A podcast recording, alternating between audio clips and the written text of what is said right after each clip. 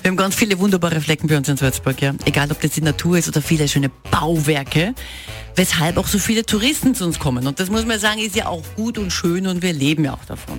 Und ein so ein schönes Bauwerk ist zum Beispiel mitten in der Stadt Salzburg, ja, mitten über die schöne Salzach. Und da hat man früher Maut zahlen müssen, dass man drüber gehen hat dürfen.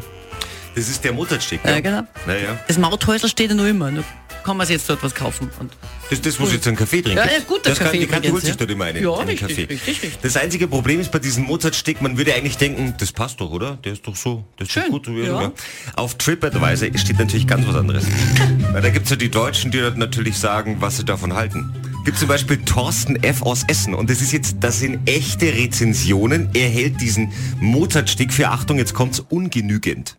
Von der Bewertung her. Thorsten F. Ich wiederhole, er, er kommt aus Essen und sagt, also im Mai 2018 war er da. Nur weil sie den Namen Mozart trägt, ist sie nichts Besonderes.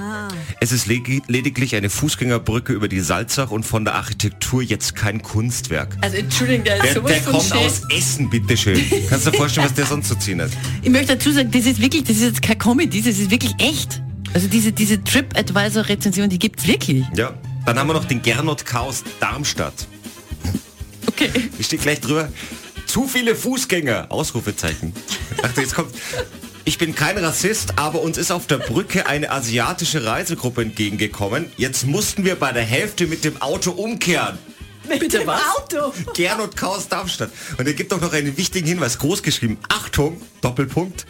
Das Wenden ist leider nicht möglich. Das hinterließ einen negativen Gesamteindruck.